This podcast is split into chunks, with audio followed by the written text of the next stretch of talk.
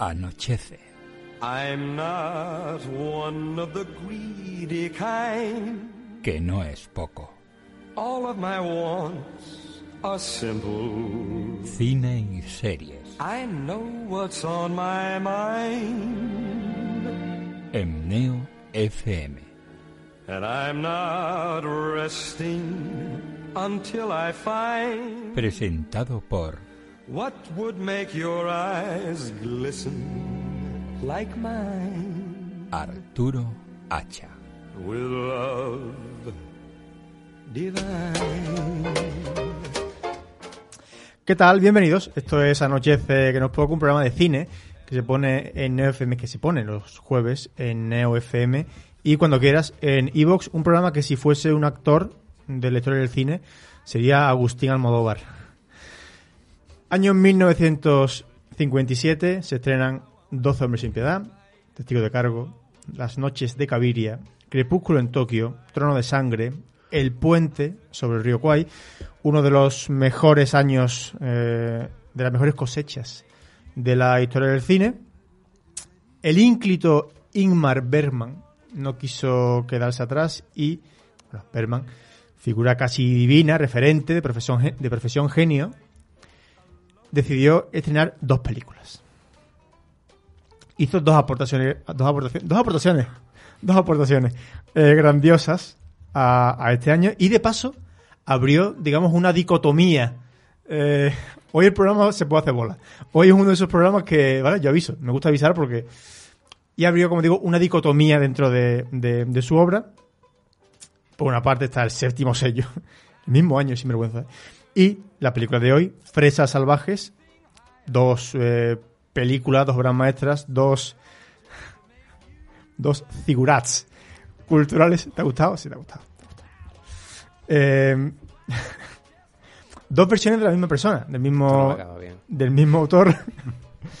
El séptimo sello, que es el gran referente de ese tipo de cine, eh, digamos, eh, denso, intenso, más laberíntico, junto con otros exponentes como eh, Persona o como en un espejo. Y luego, eh, Fresas Salvajes es cine para, para, para el populacho y está eh, con, en la misma categoría con, por ejemplo, películas como Noche de Circo, Un verano con Mónica o y esta está un poco en el, en el umbral entre una y otra, eh, el manantial de, de la doncella, como digo, es un cine más, eh, digamos, más accesible formalmente, pero igualmente profundo, igualmente humano, y ahí es donde está la grandeza de, de Bergman, no de Raúl, que, sino de Ingmar. Raúl tiene otra grandeza, que ahora después la comentamos si queréis.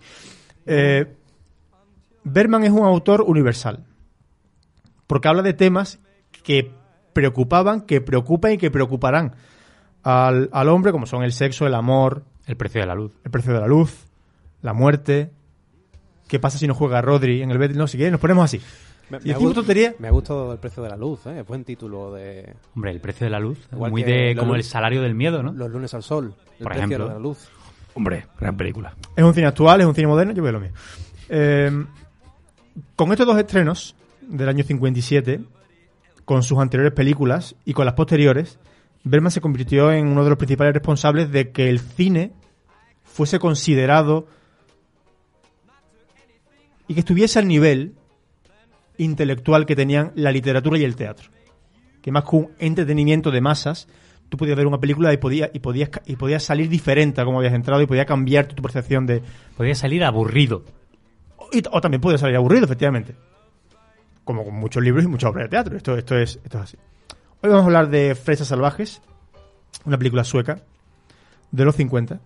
Cuyo título, idi- cuyo título original, yo, yo hago ac- aportaciones. Tú no hablas. Porque esto es experimental, esto es un homenaje a Ingmar Bergman. Esto es una ruptura de las convenciones narrativas. Esto es la hostia. El título original es El rincón donde se encuentran las fresas.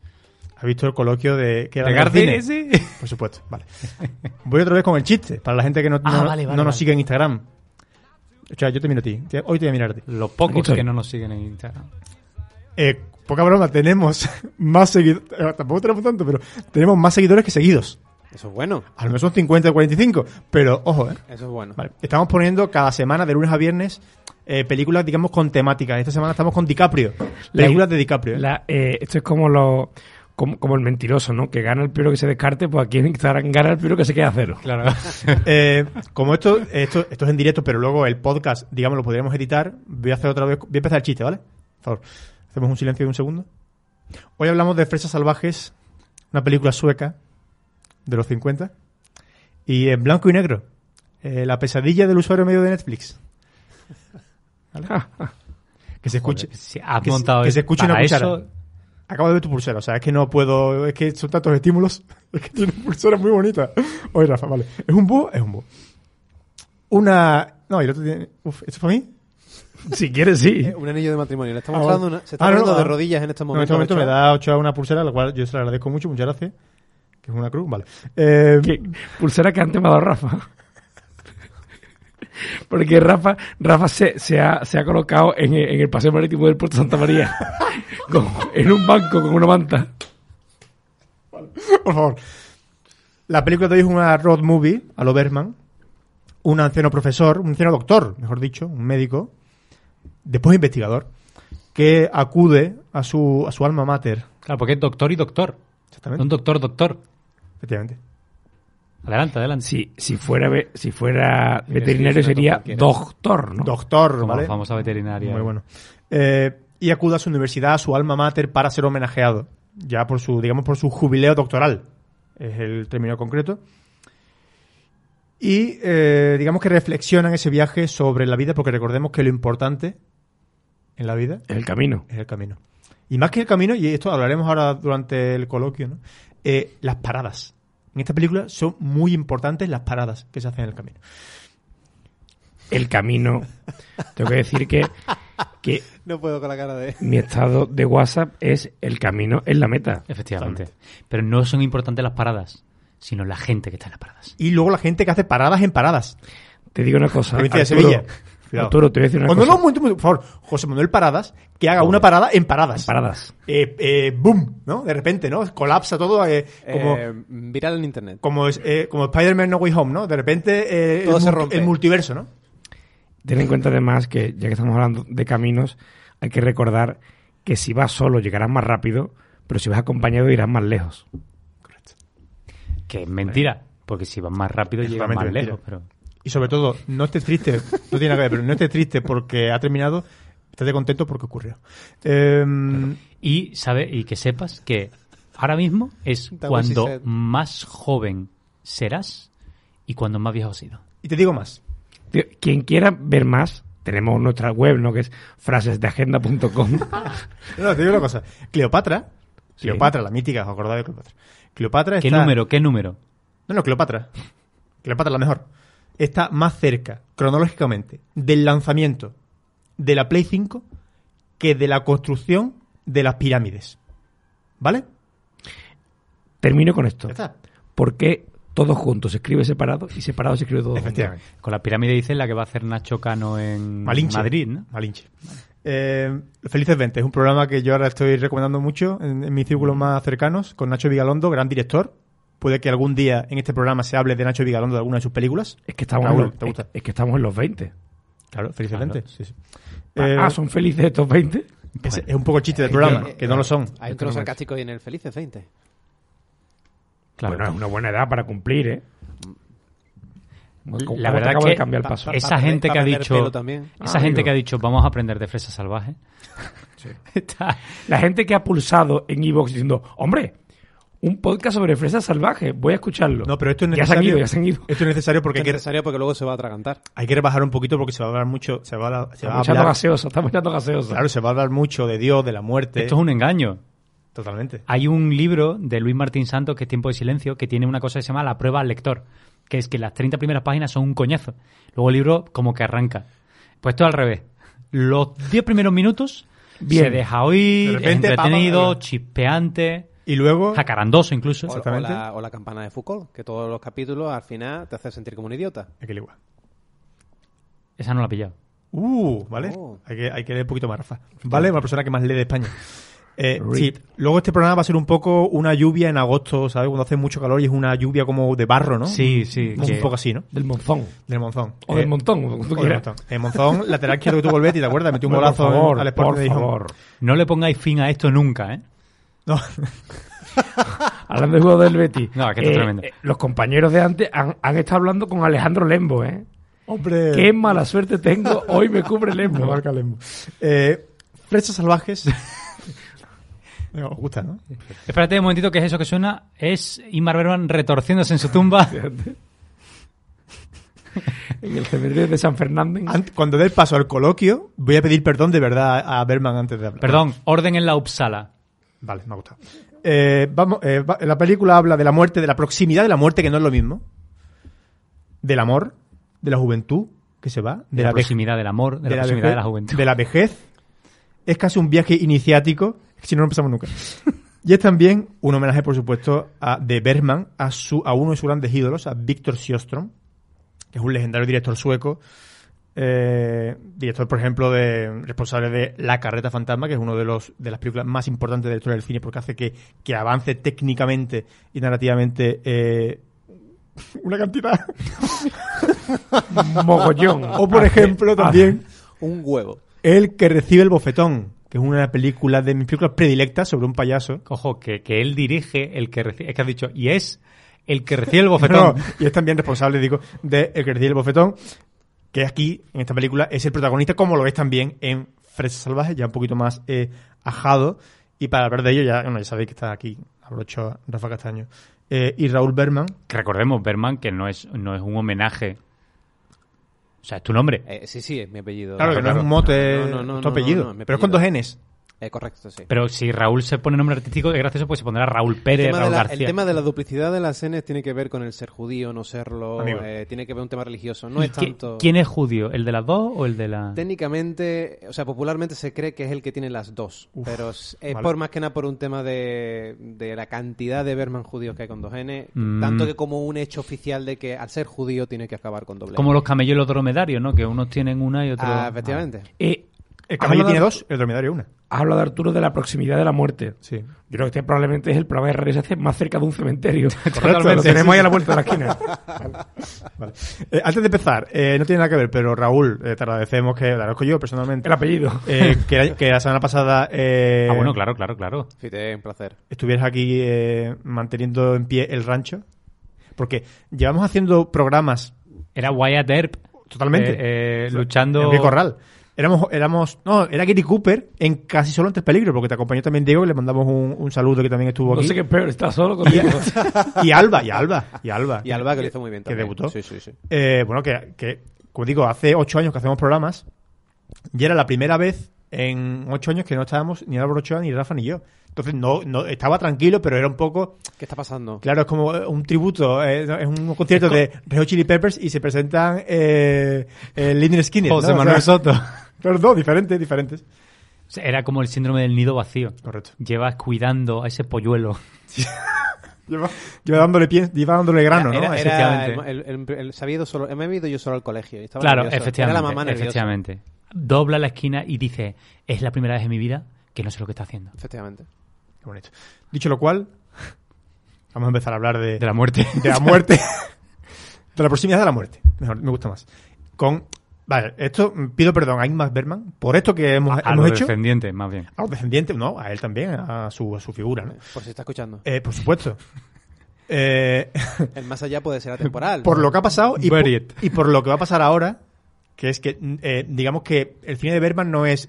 Madre mía, la banda sonora de esta es mejor que la anterior, pero Cuidado, ¿eh? al- en, en general. No, claro. Claro. Entonces, eh, esta película concretamente no es eh, no es Vengadores Infinity War. No, no, repente- no le pidas lo que no es tampoco. no, no te despeina. Entonces, no digo para, para ilustrar el coloquio, digamos, para introducir el coloquio que siempre ponemos una, una canción o una parte de la banda sonora de cada película. No hemos encontrado. Eh, porque había parte de la película que se emitía diálogo, no me gustaba. Por favor, dime que has elegido a Danza Invisible, Labios de Fresa. No. Es mejor y peor a la vez. Es, es correcta. Hemos puesto en YouTube eh, Fresa Salvaje y prácticamente lo primero que ha salido Es a Camilo VI. es Camilo Sesto.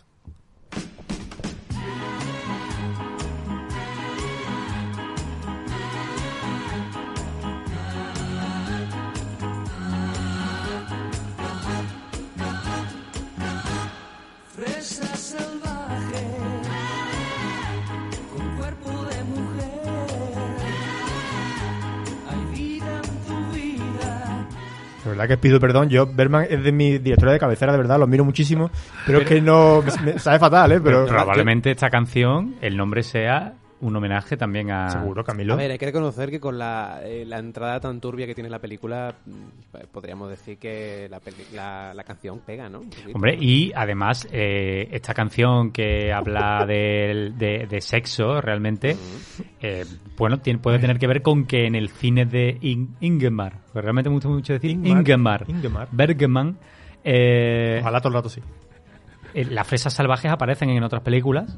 Mira, traigo fresas salvajes o Es ¿quieres como probar la- esta fresa Como las salvaje? naranjas del padrino, ¿no? Pero... Efectivamente. Que, que es Eh, verdad que eh, el título, como la traducción de Smulstenstelet. He intentado Eh, ver la versión original y es imposible. Eh, yo soy un gran defensor Un poco de ¿eh? Un imposible porque no está. no, no. No sí, sí, está, estaba, en, estaba, Filming. estaba no, y en Prime Video. Sí, sí, y en sí. versión original la puedes ver. Lo que pasa es que, eh, como estoy escuchando palabras que no entiendo y luego palabras que me recuerdan al inglés, eh, Mm. em- em- hago cortocircuito. El Kinder, pobre. que era Parece que estoy escuchando dos idiomas y además subtítulos en español. Eh, Todo te- mal. La traducción tendría que haber sido fresas silvestres. No. fresas salvajes. No. Porque son que están en el campo las fresas. No. A ver, Porque La traducción debería haber sido silvestre. el lugar... Sí, pero aparte, aparte, digo, sí, traduce. Aparte, Otra, otra vez, vamos a ver. Que, que es el, el rincón donde nace. Vale, perfecto. Mira, Pero que es que fresas salvajes. sí, que no es que la son fresa te pegue ¿no? bocado. Claro, son Es silvestres, que ¿no? algo silvestre es algo salvajado, ¿no? Él es un sinónimo, Arturo. Eso por un lado, y luego Co- aparte. Hay que coger librito. ¿eh? Sí, pero que es silvestre, que es silvestre porque está con el campo. Silvestre, el, el Silvestre el gato. Stallone, Silvestre Stallone. Eh, y otra cosa que digo es, eh, y eh, aquí somos eh, fervientes defensores del- de la versión original, por supuesto, pero yo no puedo con la versión, concretamente con la sueca. O sea, no he visto ninguna película de... o sea, y veo Dreyer, que, que, que muchas películas son en danés, y las veo sin problema, y tampoco tengo ni papa de danés, pero el sueco a mí... El sueco tiene, lo, Mm. lo he dicho antes, tiene como un componente de pingu. Kinder, core, que te core, core, core, core. Yo. ¿Te la apunto para la descripción? Mm, Yo no he visto la película, pero está en Suecia, entonces voy a hablar. Mm, ¿Qué tal Göteborg? Eh, Muy el- limpia, ¿no? El protagonista se, pa- Bueno, se llama Isaac, Suecia, como es, Suecia es el mejor país en el que yo he estado a muchas distancias de- de- del segundo que probablemente sea Gibraltar. No, en serio. A mí Suecia me encantó y hace, bueno, el frío y tal, también, también hace frío en la moto, por la, por la ronda capuchino. o sea, un frío en la moto, ¿o no, Raúl? A las 8 de la mañana ronda capuchino con la moto, hace frío, ese frío de dónde es? Vale. Bueno, ventilador y tal. Eh, el idioma no es que sea imposible, sino es que mm, es tosco, ya de por sí, no es bonito, no es acaramelado, Te cuesta conectarlo con otro. sí, y después no sabes, es ese gag tan bonito de te pueden estar insultando, que no es normal, porque son muy educados, Muy educados. muy educados, los suecos y las suecas, Y las alemanas. que- que quitan la cara de una forma tan elegante. eh, Vamos a hablar de la película un poquito, ¿se parece? 20 minutos de creo que es récord es plus marca personal. Eh, Esto es récord, esto es récord. Alguien, eh, Ochoa no la ha visto. me callo. No, no, no, pero Ochoa, digo, reco- recopilando, No Ochoa la he visto. no la ha visto, pero, Si aquí no 10 hablo más, personas. pero va a opinar. ¿Pero te gustan las fresas? Rafa, claro. pero, pe- pero vengo muy salvaje. Eh, azarabajado de, de, Ah, de, de- de Tomasito. Tomasito. Eh, Rafa sí la ha visto. y- Hombre, y, hombre. Me, consta, me consta que la venera. es, es mi película favorita de Berman, lo digo ya. ¿eh? estamos, estamos ahí. La poca vergüenza que tengo que ha puesto Rafa un tuit. Muy bueno. salvajes mejor que... Mm, Bastante mejor que el séptimo sello, un poco incidiendo en que el séptimo sello la obra maestra. Y me ha retuiteado. No he visto ninguna. no he visto ninguna. Y lo retuiteo. ¿Por qué? Porque yo digo lo de José María García. Mis amigos no tienen defectos y mis enemigos no tienen virtudes. Es verdad que sí, ya con esto ya le pregunto a Raúl, que es el único que ha debutado y que es la primera vez que, que está un poco virgen en este aspecto.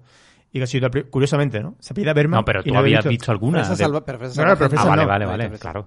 Entonces, eh, iba a decirte lo- la frase esa de García, de si un amigo mío atropella a una señora mayor, pero no voy a hacer el remate porque me parece muy incorrecto.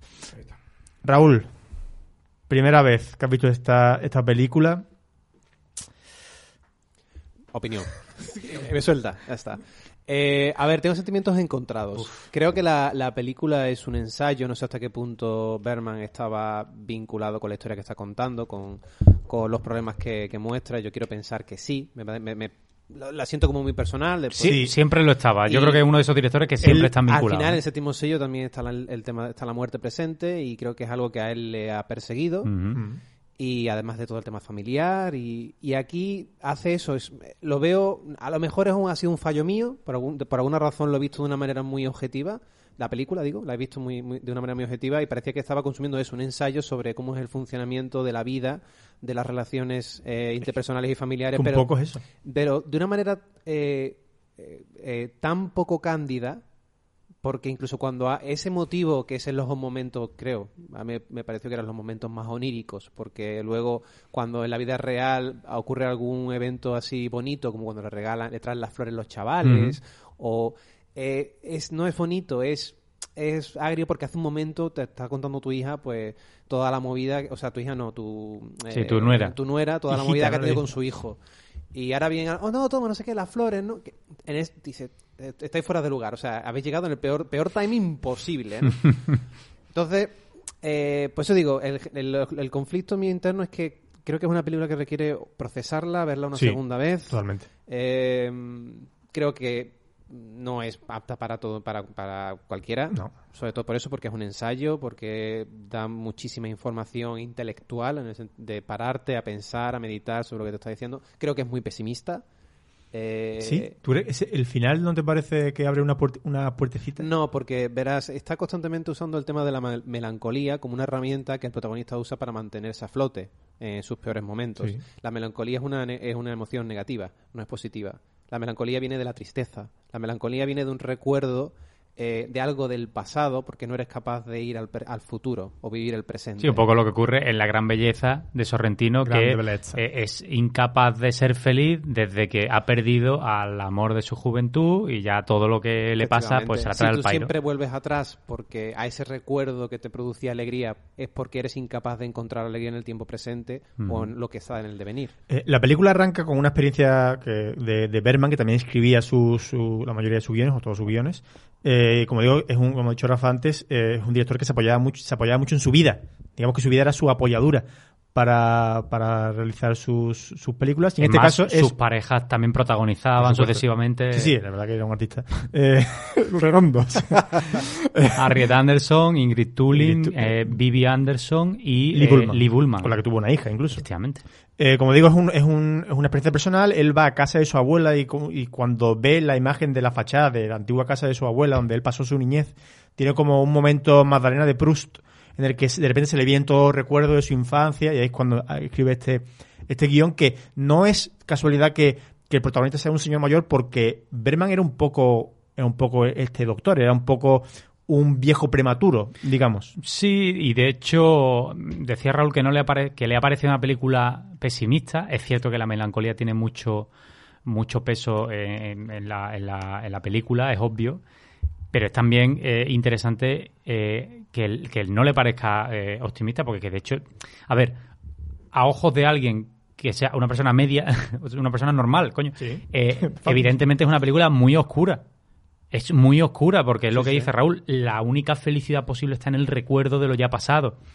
El problema es que si, mi- si miramos la filmografía de Berman, ¿cómo será Berman? Que esta es su película luminosa. Más luminoso, sí, Eh, por, por ejemplo, incluso en sus películas más luminosas, como Un verano con Mónica, hay una especie de, de sensación de, de, de- de oscuridad en torno a la figura de Mónica, no se sabe si se está aprovechando o no, de, también de la pérdida del amor. O sea, digamos que Ingmar Berman yo creo que era un viejo prematuro, decía Arturo, porque era consciente desde muy pronto de lo fugaz que es todo, ¿no? Y de, Sí. y- y de que tarde o temprano está condenado. Yo creo yo- que Ingmar Bergman es tres personajes a la vez en la película. Es el padre, o sea, es el doctor, es el hijo, que al fin y al cabo sufre de lo que sufre el padre, Es que es igual. y es una y es la combinación de los dos jóvenes que acompañan a la chica, el lado racional y el, y el lado religioso. Es una película muy Porque simbólica. Incluso el viejo, el doctor, el protagonista, cuando le están dando el, el- el- eh, la jubilación, Sí, el homenaje, el homenaje. homenaje, él está pensando en Dios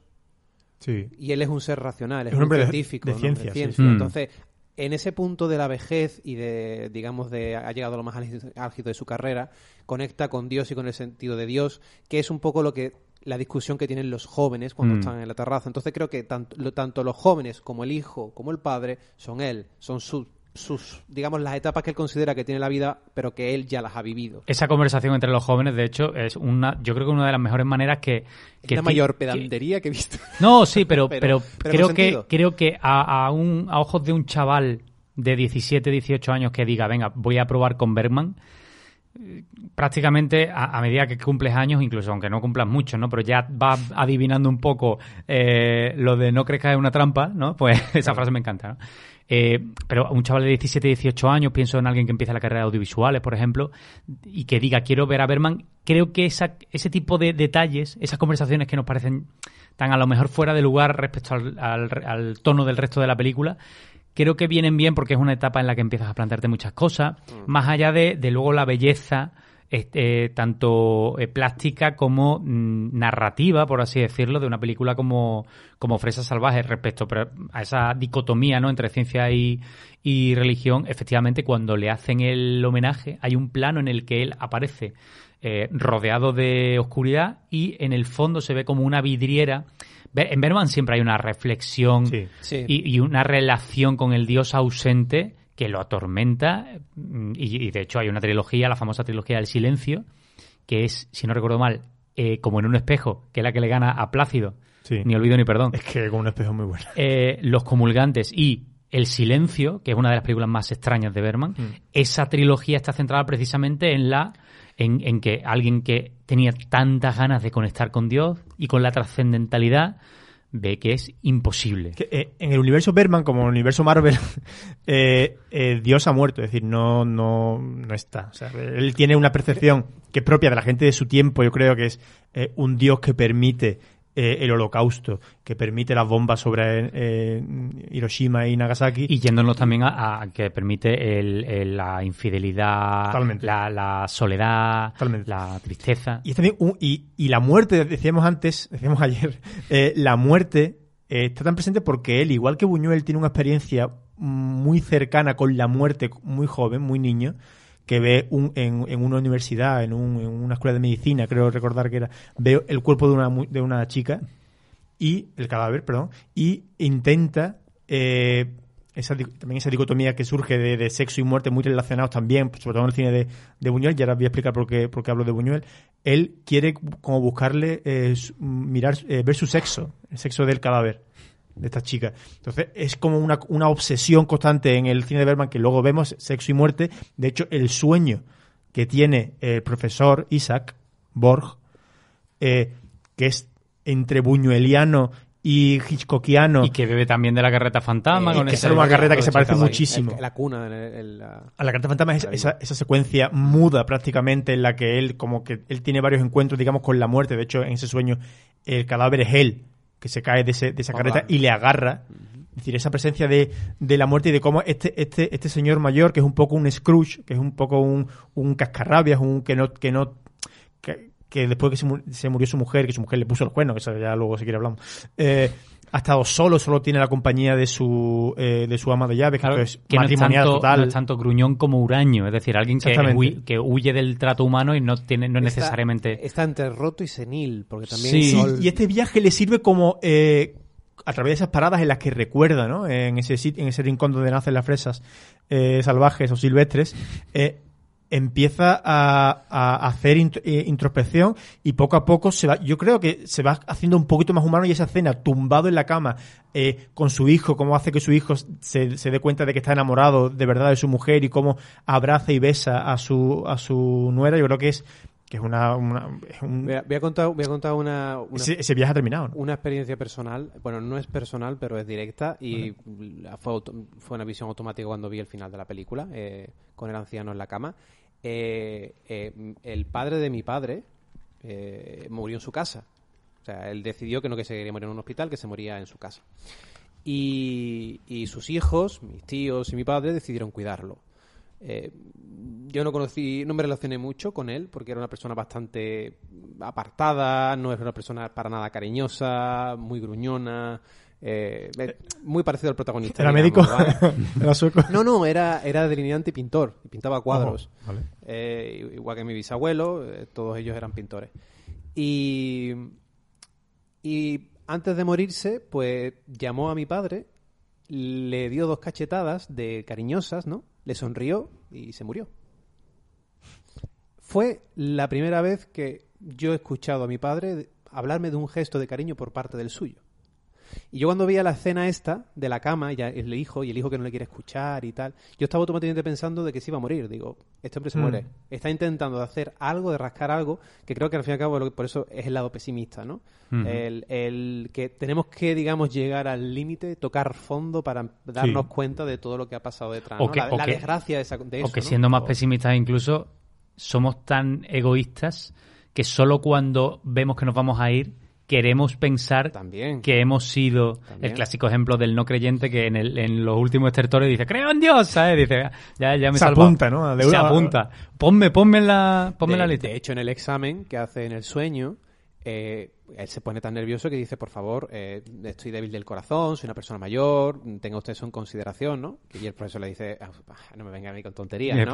O sea, él incluso en esa situación está intentando de, de usar excusas para que no, para no pas- para no fallar ese examen. Yo creo que una de las claves, yo a mí ya digo, es mi película favorita de, de Berman, sobre todo porque cada, deta- cada detalle tiene su correspondencia. Sí. Estamos hablando, por ejemplo, de, de un hombre que, que parece que es incapaz de amar, pero que al mismo tiempo vemos que fue capaz de amar, lo que pasa es que su experiencia con el amor fue traumática. Y, por ejemplo, antes cuando estaba hablando Arturo del sueño, eh, yo he, he oído que Raúl, tú decías la palabra cuna. Sí. Es que, claro, yo no había caído, pero el movimiento de la cuna. carreta es una cuna que luego es ataúd, al mismo tiempo que cuando él, ya muy cerca del final, se acuesta, parece que está como en el ataúd, y esto lo he visto también en el coloquio García, pero lo pensé antes.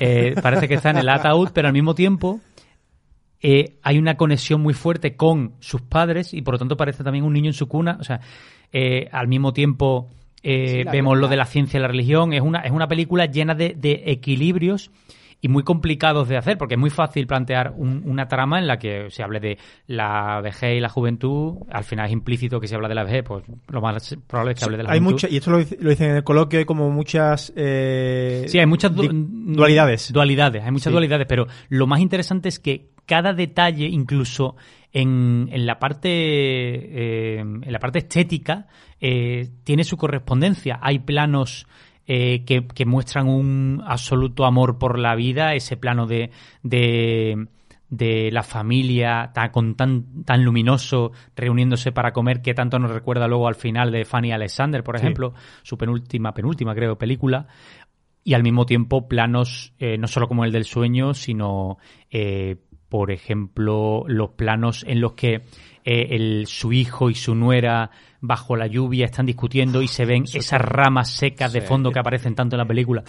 O sea, es desolación y, y- y entrega a la vida. Yo creo que esa es la clave del cine de Bergman. Tú has dicho antes, en el cine de Bergman Dios ha muerto, pero en la tragedia del cine de Bergman, y la clave es que Dios ha muerto pero se lo busca. Claro, eso es lo que iba a No se comentar acepta eso, claro. Yo creo que yo creo que no es que Dios haya muerto, yo creo que es que él sabe que Dios está ahí pero no hace nada.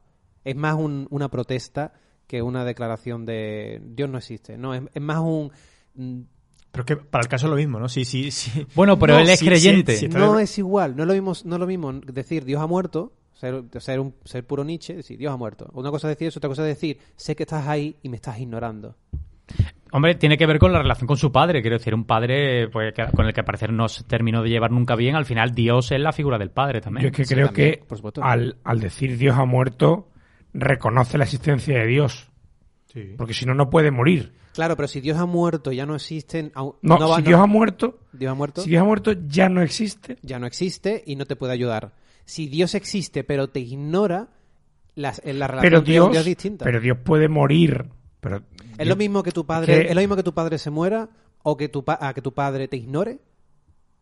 no, es lo no es lo mismo. Eh, pues ese, ese es el detalle que estoy diciendo. No es lo mismo. Pero en el caso de Dios, Dios, si lo vemos desde una perspectiva eh, cristiana, Dios puede morir, pero resucitar.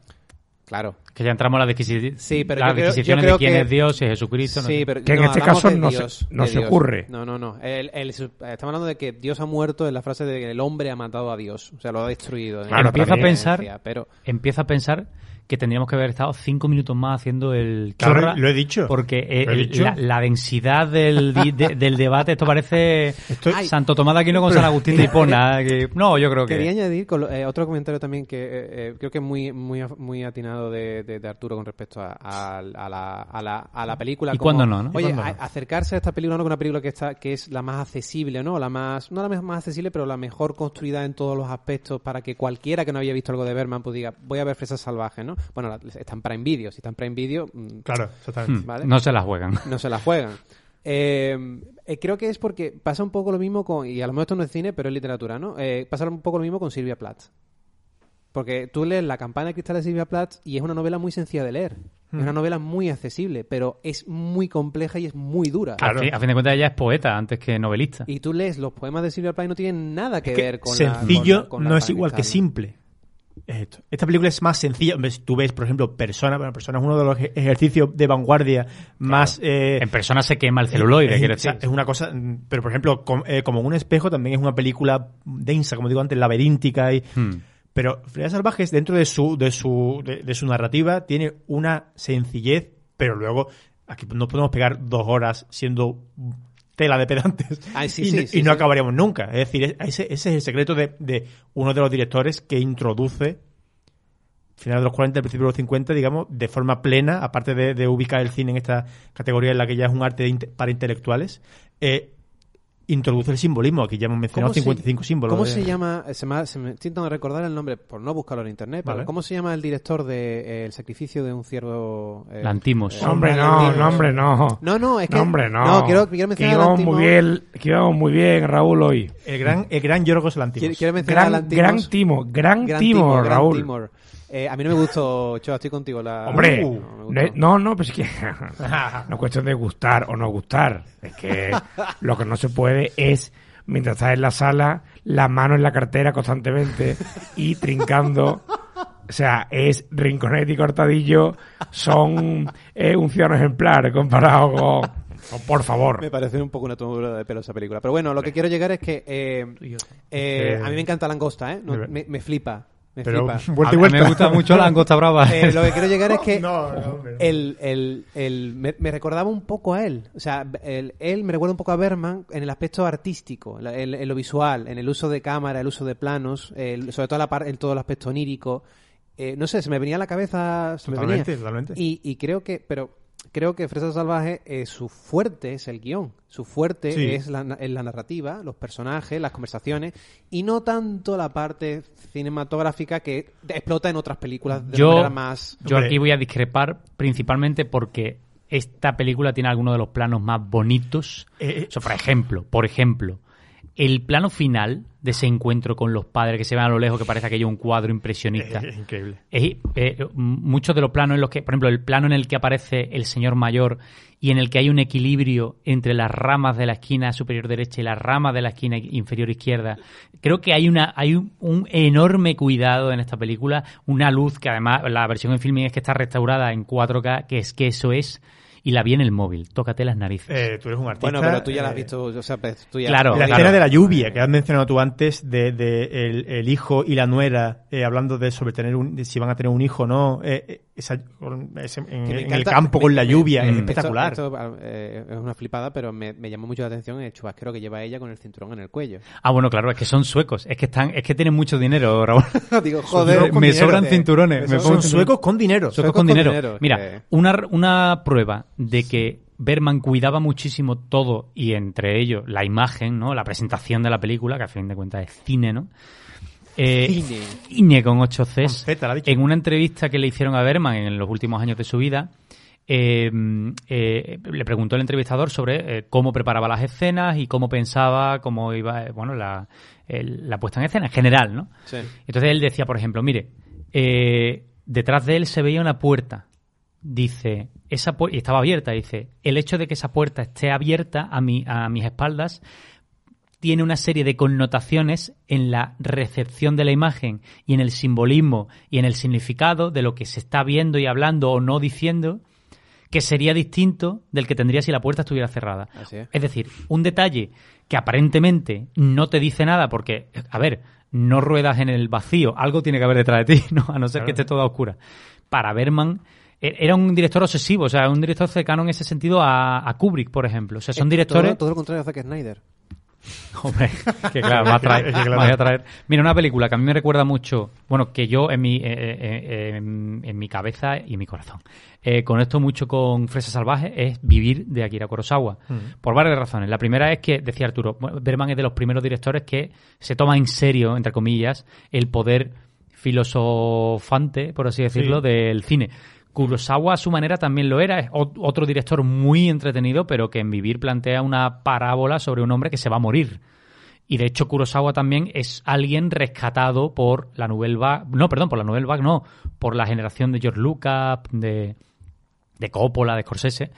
Es decir, directores periféricos a Hollywood que hacen un cine eh, de, de miras, de miras altas y al mismo tiempo Vivir es una película que quizás no es tan hermosa, por así decirlo, visualmente como Fresa Salvaje, pero sí que tiene una hondura que tú sales de la película absolutamente hundido.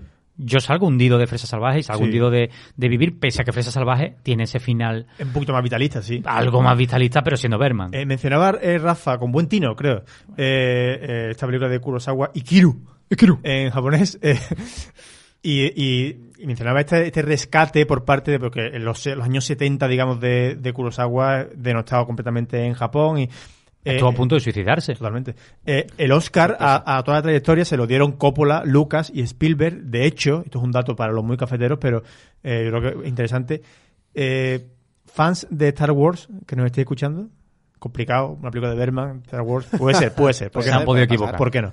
Eh, poneos eh, La Fortaleza Escondida Ajá. Amigo. de Kurosawa. Amigo. Y, y apuntando cositas que os recuerden a Star Wars, ¿vale? Eh, 60 años- eh, 20 años antes.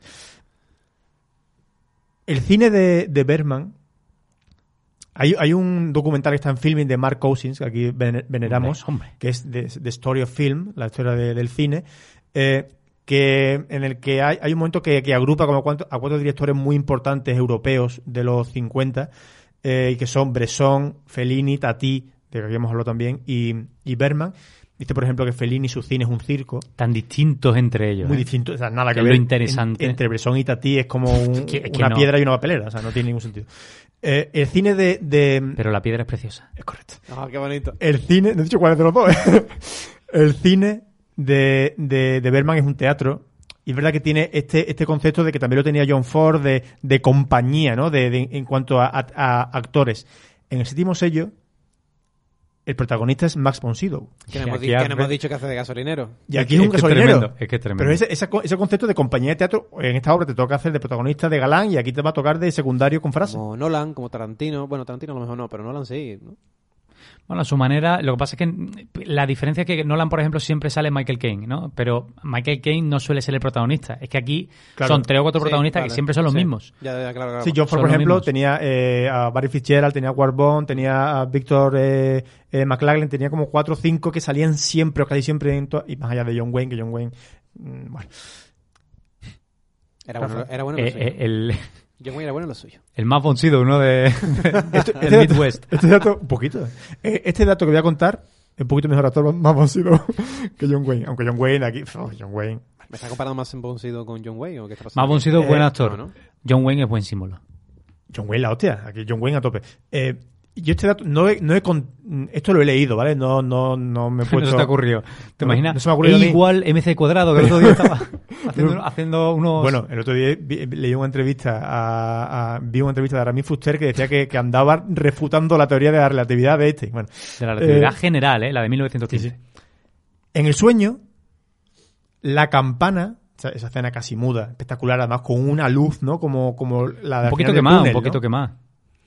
Eh, como decían en no, sé- no sé dónde, eh, el túnel al final de la luz. Bueno, eh, la campana que repica durante ese sueño, el número de veces que lo hace es 33.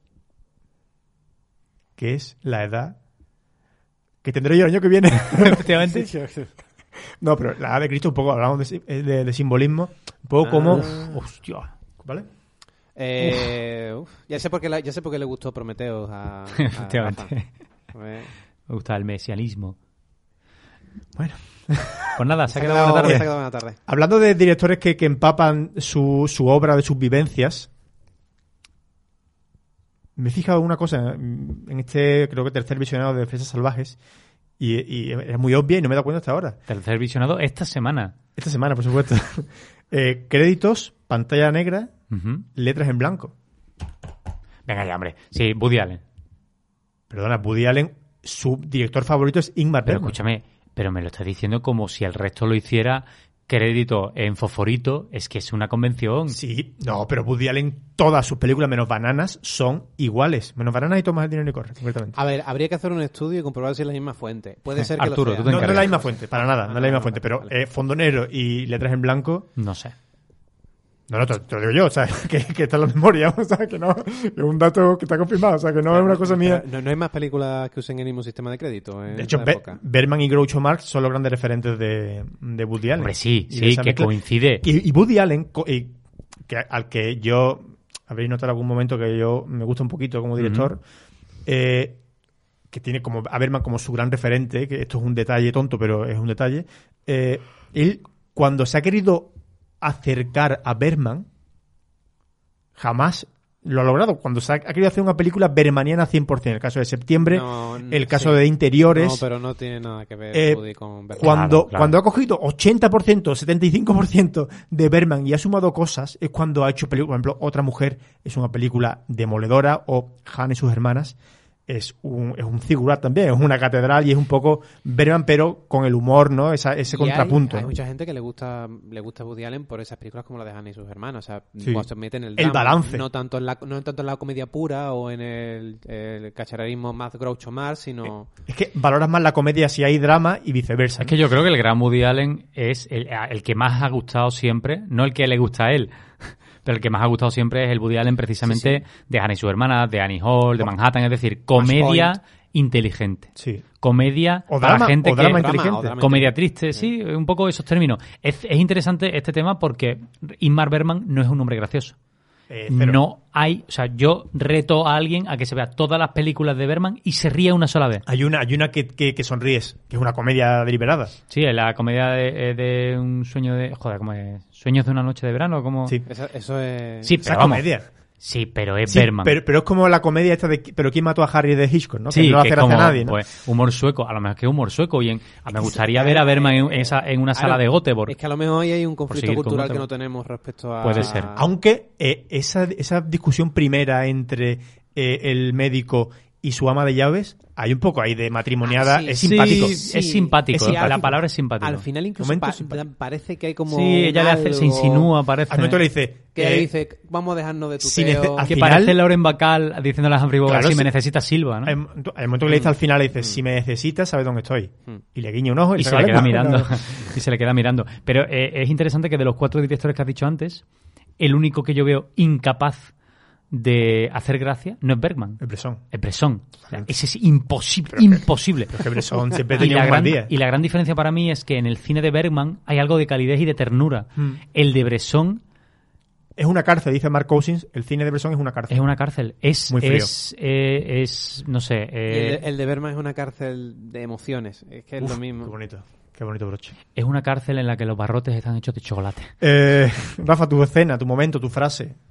Pues yo, la verdad es que hay muchísimas, pero a mí la que más me. La que más me. me- la palabra es que me duele, porque es muy bonita y es demasiado bonito. Yo creo que en estos casos los extremos. roba. Los extremeños se tocan, como diría Miguel Miura. o Jardiel Pontera, no sé cuál de. Eh, no sé si te la robo, pero si no tengo más, voy a decir la del final. Ah, no. Vale, voy a decir el, esa imagen en la que por primera vez se ve al padre de, de mm, Isaac Borg de fondo junto a una mujer que suponemos que es su madre. Los dos están como en una especie de parnaso, ¿no? De, de- de paraíso, de, en el que ya están más allá de la muerte. Ella quiere un parnaso, perdóname que, que te lo tenía que decir, si no, no que- es para que Ochoa. Y yo les digo que no. Que no, que no, que no, que le doy el... Los dos ya están muertos y él se va a reunir con ellos y es una especie de visión del paraíso de alguien que sufre porque no logra entender ni contactar con Dios y sin embargo es capaz de hacer ese plano con ese sonido tan cliché por otro lado, pero que aquí funciona, que es de un arpa, ¿no? Un arpa suavemente con una cadencia Es, es de los mejores, para mí es de los mejores planos de la historia del cine. De todo el cine que yo he visto, es de los planos Sí. que más recuerdo, que más me mueven que, eh, y, y que, y, que, y que además cierra por completo la película, que no, no, no acaba así, sino con el siguiente plano de Isaac Borg cerrando los ojos y Sing, Sí. escena. Sí. Cortamos a crédito. Yo no he, no he estudiado psicología de momento, pero desde luego Berman es un caso, tiene que ser un perfil freudiano de tener problemas de mamá y papá muy gordo. Uf, tiene todo, tiene todo. Muy gordo, Todo. porque de hecho que cierre con la visión de ver a papá y a mamá es ya de decir, Berman tienes un problema. tienes un problema. Si tu sueño húmedo de felicidad es volver con papá y mamá, Pero que saliese como problema. todas las mujeres de su vida que salen en, en esos recuerdos eh, le traicionan, que su madre bese a otro niño que no sea él, ¿no? Como quiero más a este que a ti que no te conozco. Ya, el remate. Yo solo espero que no sea doctor. O Raúl, dime. Eh, vale, hay- muchísimas escenas, ya digo que todo, todo el, el- campo onírico me fascina como lo plantea, eh, pero si me, quedo, me tengo que quedar con una escena, me quedo con la escena del coche, la discusión de la, del- de la pareja extraña, después de los que se, Uh, qué desagradable en el coche. Qué desagradable. Esa, esa conversación, ese, momen- ese momento en el que ella está llorando y la, la, la suegra de- del protagonista le, la defiende y dice las lágrimas... No, la nuera, ¿no? La nuera, la nuera. Dice "La- las lágrimas de una mujer eh, eh, ablandan a otra mujer o algo así, como que entre mujeres, ¿no? Porque la película en ese sentido representa muy bien la época. Sí. Y, y claro, dice, no, y nos hizo creer que tenía cáncer, nos hizo creer la, la otra, la mujer llorando lo más grande encima, la acaba pegando y cuando la acaba pegando, él acaba medio llorando y dice, este es el ciclo que tenemos, ¿no? Yo la, la, la ataco Es hasta muy violento, explota, ¿eh? cuando Sí, es muy violento. Un, un ataque de psicosis, ¿no? Algo así le da. Y, y al final la otra, por favor, salgan del coche. Y dice antes, y dice cuando sale, perdónenos, si puede. Y lo dice ella. Y lo dice ella Lo dice ella. llorando y se van y tú dices me cago esa escena es yo para mí o sea para mí fue el momento en el que más me, me, me estaba me estaba yo poniendo malísimo en toda la película en plan de por favor De hecho, se dice que, que, que, Ber- que Ingmar Bergman, que, que en aquel entonces creo que todavía estaba con Vivi Anderson, que hace do- dos papeles, que yo no me di cuenta hasta que luego leí sobre Sí, la sí, peli, sí. no, no caí, eh, probablemente tuviera esas discusiones con, con ella Sí, y seguro. no creo que fuera un hombre ni fácil, con el que era fácil convivir, ni Sí. como marido, ni como padre. Mm, mm. Mi escena también es en- ocurre en el coche. El coche está parado, vienen de, de visitar a, a la madre de- del profesor, del médico, perdón, del profesor todo el rato, eh, que, es- que tenía 10 años menos que, que Siotron, que, que, sabe, que su hijo. Es O sea, que era imposible tener 10 más, Claro, que es tiene que mucho. Está el caso de las madres de Hitchcock, eh, que, que tenía a lo mejor en eh, la de la de em, con la muerte de los talones tenía como tres años menos que Gary Grant, tres años más, perdón, y aquí ya es ya el, el, el más difícil todavía. Eh, viene entonces, ella se da cuenta de, de ese patrón común que comparten eh, su marido, su, su suegro y la, y la madre de su, de su suegro, que es esa frialdad, ¿no? Ese, están solos, ¿no? Ese- tanto eh, eh, Isaac como su madre están solos y ella teme por, eh, por eso, porque su hijo, su, su marido no quiere formar una familia, ¿no? Y hay un momento que le dice una frase que yo creo que es espectacular, la tengo aquí apuntada, que es yo quiero tener a mi hijo, no acepto sus condiciones, refiriéndose a su marido que no quiere tener un hijo, y nadie me lo podrá arrebatar, ni siquiera aquel al que amo más que a todos. A mí me parece que eso, en, en el año 57, pues... eh, que incluso que Parlamento incluso interesante. cua- cuando aparecen en la casa de, cuando llegan a la casa y el marido la recibe y todo esto eh, dice no que ha sido una grata sorpresa dice bueno avisaré de que voy con una mujer avisaré que voy a la fiesta con una mujer no con un- no con su mujer o con su esposa no que voy con una mujer No, esto... Ochoa, tu momento, tu momento rápido, porque al no verla, Sí, te larga yo- más que nosotros, es la hostia. Yo cuando se comen la fresa. Que no se la comen. Que no se las comen. Sí, que no se hombre, la la, la, la- la prueba el, el de la cornetilla, ¿no? el, el tío la prueba se Ah, come un par de ellas. Correcto. Y luego, y luego, como son salvajes, le empiezan a pegar desde dentro puñeta- puñetazos, pellizcos desde dentro. Le gustará a Ochoa saber que a- ti- tiene, eh, hay una escena en la que aparece, eh, es un flashback, y sale eh, la familia de cuando él era niño, entonces tiene un tío, el de la cornetilla, un tío que está sordo. Y es su cumpleaños, entonces una le pinta un cuadro, otro le regala fresa, y hay dos gemelas que le componen una canción, que es una cosa muy un bonita. sordo, es muy bonito, es muy bonito. Eso también es un poco humorístico dentro de, de la película. Sí, es quizás la escena... si no, si, no llega, si no llegase por lo que ha pasado antes y lo que estaba pasando durante Claro. lo mismo me río Rafa, tu nota. Eh, ¿Se pueden poner varios 10 en esta temporada? Por supuesto. Un 10. A mí esta película es de las películas... de- sé que el 10 no se pone nunca, no, no debería ponerse nunca porque no hay películas perfectas, pero para mí esta es una película que no tiene ni un pero en mi cuando yo la veo. O sea, Eh, Raúl no, no, no pone nota. Ochoa no va a tener el aplomo. Fresas tiene, pero ni un pero, ¿eh? ¿Vale? Eso es. Yo le pongo un 9,5, y medio, no puedo poner menos. Por lo tanto, esto se va a un 9,75. ¿eh? no, O sea, es que, eh, claro, que también es muy a ponerle nota a los dos que además solemos coincidir. Es raro que yo ponga un 10 y tú un 7. Claro, pasa poco, pasa poco. Pasa poco. La semana que viene, ¿qué película hablaremos? Tengo un... Tengo, un- ahora os preguntaré porque Pero la vas a decir, ¿no? necesito ayuda. Tengo varias candidatas, pero antes escuchamos la canción.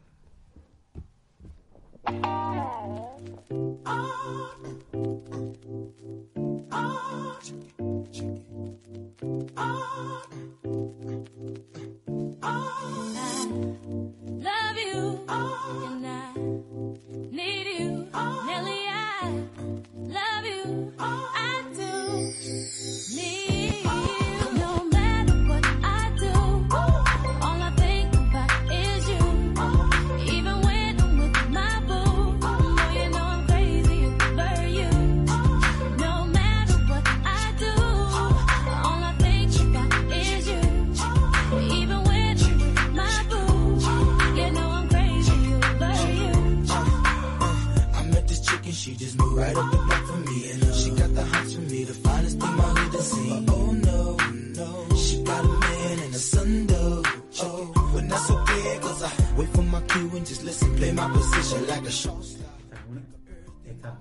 esta es una canción eh, basada en la relación entre Berman y Dios. Vale. No importa lo que hagas, eh, siempre estoy pensando en ti, Temón, me vas a ¿eh? volver loco. Qué temón este, ¿eh? Es Increíble. Es, esto, esto también es un clásico, ¿eh? Rafa, La semana que viene, película de Woody Allen. No, es un clásico. Pero dudo entre tres años. Ayudadme, tengo 84, 95, 2009. 84. 84, Rafa. Eh, 84. Acabo de desempatar, es que me da igual. Vale, pues ya está, he quitado toda la gracia. La semana que viene hablaremos de Broadway Danny Rose. Y del gobierno. Y del gobierno. típico, La semana que viene hablaremos del gobierno. Eh, gracias Raúl, gracias Rafa, A gracias vosotros. Ochoa, gracias a todos. Nos Nada. escuchamos el jueves. Adiós. Adiós. Adiós. You looking, I never say a word. I know how niggas start acting trippin'. I heard about they girls. No way, hey. Mm, no, they gon' fight, fight no day. Hey, you can see. But uh, I like your steeze, your style, your whole demeanor. The way you come through and holler and swoop me in it's too sweet. Now that's gangsta. And I got special ways to thank